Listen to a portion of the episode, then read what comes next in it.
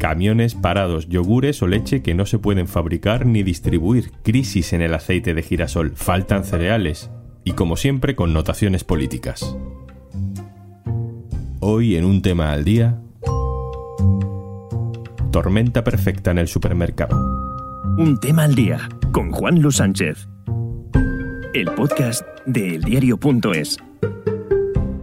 Una cosa antes de empezar, como cada viernes, al final de nuestro podcast, Podimo te recomienda algo para escuchar durante el fin de semana. Este viernes es el quinto día de paros en el sector del transporte de mercancías por carretera. Hay camiones parados, hay piquetes y hay episodios puntuales de violencia que el gobierno ya achaca a la influencia de la extrema derecha. Los efectos de la huelga ya se notan, sobre todo en el sector alimentario. Algunas industrias, como la de los lácteos, han avisado de que podrían dejar de llegar productos a los supermercados durante estos días. Esto se suma, por ejemplo, a la falta de aceite de girasol, que ya se nota. ¿Tiene todo este lío que ver con la guerra de Ucrania? ¿Hay otras razones? ¿Es simplemente un río revuelto en el que intentan ganar algunos pescadores? Vamos a aclarar todo esto con mi compañera Cristina Bolinches, periodista especializada en economía del diario.es. Hola Cristina. Hola, ¿qué tal? ¿Cuál es el origen de este desabastecimiento que ya empiezan a notar algunas industrias? Eh, pues el origen está en un paro que convocó una asociación de transportistas, de camioneros, que comenzó el lunes y que de entrada ya era un paro indefinido. Se pensaba que al ser una plataforma minoritaria que no agrupaba las asociaciones principales del sector del transporte no iba a tener mucha repercusión, pero no ha sido así, ha tenido más repercusión de la que se pensaba y ya hay fábricas, y hay industrias que están diciendo que tienen problemas para producir. ¿Quiénes son estos camioneros que están llamando al paro? ¿Pertenecen a la misma patronal que se movilizó en diciembre? Eh, no son las mismas patronales, no es la misma asociación. El paro está convocado por una asociación que se llama Plataforma en Defensa del Sector del Transporte de Mercancías por Carretera. Es una asociación que dice ser independiente, que no está vinculada a las asociaciones tradicionales de transportistas, que son las que convocaron el paro antes de Navidad, que también conllevó reuniones con el Ministerio para intentar evitar que hubiera un bloqueo de carreteras y que hubiera falta de mercancía y de comida en los supermercados en unas fechas tan importantes como la Navidad.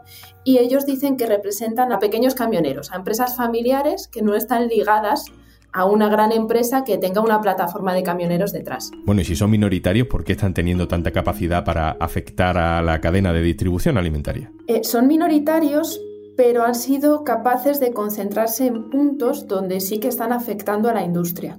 Han sido capaces de concentrarse en fábricas que, por ejemplo, son las del sector lácteo o las de frescos, las que tienen materias primas que son perecederas y que tienen un efecto inmediato se han colocado a bloquear lugares estratégicos y fábricas donde se nota. Por ejemplo, en el sector lácteo, la leche entra todos los días, los envases donde envasan la leche o los yogures entran todos los días y tienen que salir todos los días. Si es un día se bloquea, la industria tiene que interrumpirse.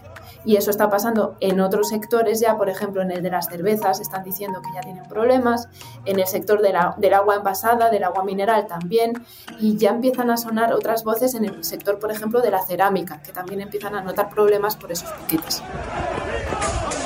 También hay empresas que se están quejando de que no hubo una reacción, que no se los controló y que se les dejó actuar en las primeras horas de su protesta y que está ido a más, que si se hubiera actuado en ese primer lunes, que si se les hubiera impedido hacer los piquetes, no hubiéramos llegado a esta situación. ¿Qué tipo de conexión política tienen los que lideran estas eh, manifestaciones o este tipo de protestas? Al principio no estábamos hablando de inclinación política, sin embargo en las últimas horas sí que está empezando a haber voces en ese sentido. Por ejemplo, este jueves la portavoz del gobierno, Isabel Rodríguez, ha dicho que hay cierta reacción de odio que se está alimentando desde posiciones de ultraderecha, que está alimentando las protestas. Pero lo que estamos viendo es una reacción que parece orientada, que parece... Mm, abordada eh, precisamente por estos posicionamientos de la ultraderecha. Y es que una acción minoritaria de transportistas no están ejerciendo su derecho a la huelga, sino que están boicoteando al resto de trabajadores y al resto del sector. Que la ministra de Transportes, Raquel Sánchez, se ha reunido con sindicatos y con asociaciones profesionales, pero identifica a un grupo de ultras que está intentando someter al país, ha dicho. Lo que no podemos hacer es legitimar, legitimar las actuaciones violentas de un grupo de ultras, de un grupo que está intentando someter a este país a un chantaje, que están sustituyendo la palabra por los palos, por los clavos, eh, por las piedras y que están impidiendo que los transportistas, la mayoría de los transportistas, ejerzan su derecho a trabajar. Los transportistas quieren trabajar. ¿Y por qué protestan? ¿Por qué paran? Por un lado, se está hablando de que piden un control de los precios del gasoil, que está subiendo en las últimas semanas como consecuencia de la guerra en Ucrania y del petróleo y del gas que toda Europa está comprando a Rusia. No solo paran por eso, paran por la propia situación en el sector del transporte. Los transportistas se quejan, por ejemplo, de los costes que tienen, que son superiores a los que les pagan por las mercancías que transportan. Y luego, por condiciones personales, por ejemplo, no quieren tener que descargar las mercancías. Ahora hay muchos camioneros que no solo llevan las mercancías al punto de entrega, sino que también tienen que descargarlas y no quieren que sea así. También piden, por ejemplo, que les paguen en un plazo máximo de 30 días que no se les tarde más en pagar, que ellos cobren con esos plazos. O sea, no está solamente ligado al precio de la gasolina y a la situación actual de la economía. Entiendo que si para el transporte eso no solo afecta a la alimentación, ¿no? Habrá más sectores afectados. El sector de la alimentación es el más afectado porque es el primero que lo nota. Todos vamos al supermercado y todos queremos comprar alimentos frescos y alimentos, eh, si son envasados, pero por ejemplo la leche, los yogures, que sean de los últimos días. Eso se nota enseguida. Si se bloquea esa producción, enseguida se nota en el consumidor. Pero sin embargo, en las, en las, últimas horas ya está empezando a haber otros sectores no directamente vinculados con la alimentación que también lo están notando. No podemos dejar de preguntarnos, Cristina, si esto tiene que ver con la guerra y si es así, ¿cuánto tiene que ver con la guerra? ¿Mucho o poco? Ucrania está considerado el granero de Europa. Nos viene mucho cereal desde allí, nos viene aceite de girasol, que es básico también para la industria de la alimentación. Y aunque en España compramos sobre todo aceite de oliva, sí que en las últimas semanas se ha notado en los supermercados, de hecho hay cadenas de supermercados que limitaron la venta de aceite de girasol porque no tenían más. Entonces, si un cliente iba a comprar, le decían, solo puedes comprar una, dos o tres botellas. Sin embargo, en la industria de la alimentación, Ucrania es fundamental no solo desde el punto de vista del maíz, por ejemplo, que consumimos nosotros, sino desde el punto de vista de la alimentación ganadera. Las explotaciones ganaderas en España funcionan gracias al grano que llega de Ucrania y ahora se está necesitando buscar grano, buscar cereales que vengan de otros países. Se está hablando de Argentina, se está hablando de Sudáfrica, se está hablando de Estados Unidos. Vamos a tener que exportar grano de otros países para poder alimentar a nuestra ganadería. Digamos que la guerra de Ucrania ha vuelto a poner de relieve la interconexión que hay a nivel mundial con todas las materias primas, que si falta grano en Ucrania, nosotros lo notamos. Igual que está pasando con el tema de la energía, este problema que estamos viendo con el transporte también está abriendo de nuevo el debate sobre la soberanía alimentaria, ¿no? Explícanos un poco cómo va eso. Efectivamente, hasta ahora hablábamos durante muchísimos años de la PAC, de la Política Agraria Común, pero no hablábamos de cómo Europa tiene que ser autosuficiente en materia de alimentación y en materia alimentaria. Y de repente, las últimas semanas, eh, se está hablando del concepto de soberanía alimentaria de la necesidad de que si pasa algo en el mundo nosotros seamos capaces de seguir funcionando. O sea, que España sea capaz de tener su propio trigo, su propio maíz, que Francia también lo sea y en el caso de que haya un problema que los distintos países de la Unión Europea colaboren entre ellos. Es decir, que si Francia es un productor de cereales, solo los exporte a los países europeos.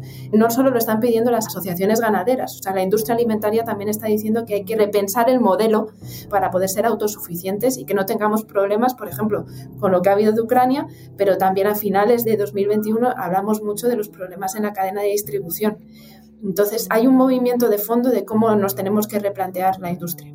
Todo este problema le viene a dar una vuelta de tuerca más a la crisis de la que ya veníamos, ¿no? La crisis de los materiales, la crisis de la falta de determinados componentes tecnológicos que ya estaba produciendo verdaderos atascos en el transporte internacional. Venimos de una situación en la que nos avisaron, por ejemplo, la industria de los fabricantes de papel o de cajas de cartón, nos avisaron los fabricantes de vidrio que no tenían vidrio suficiente para poder envasar cervezas o vino.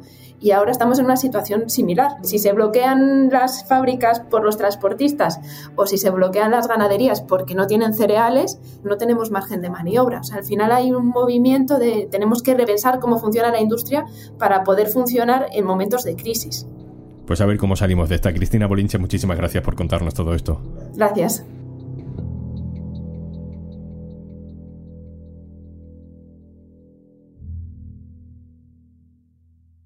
Y antes de marcharnos, una recomendación para el fin de semana.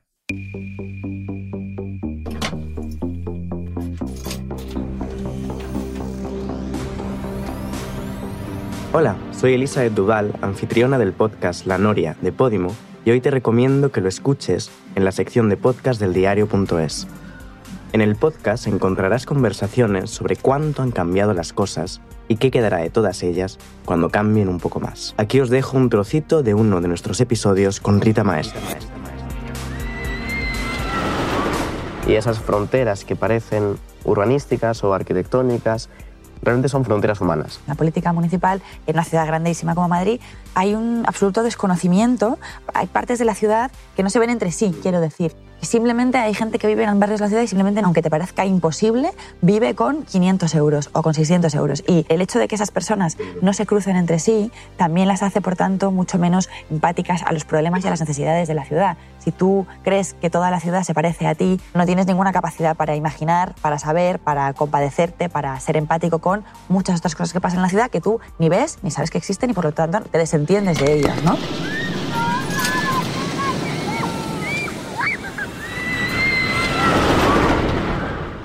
Y recuerda, tienes 60 días de prueba gratis si te suscribes a Podimo a través del link podimo.es barra al día.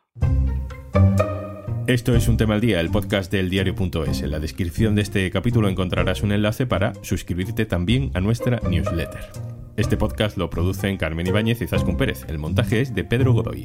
Yo soy Juan Luis Sánchez. El lunes, otro tema. Un abrazo.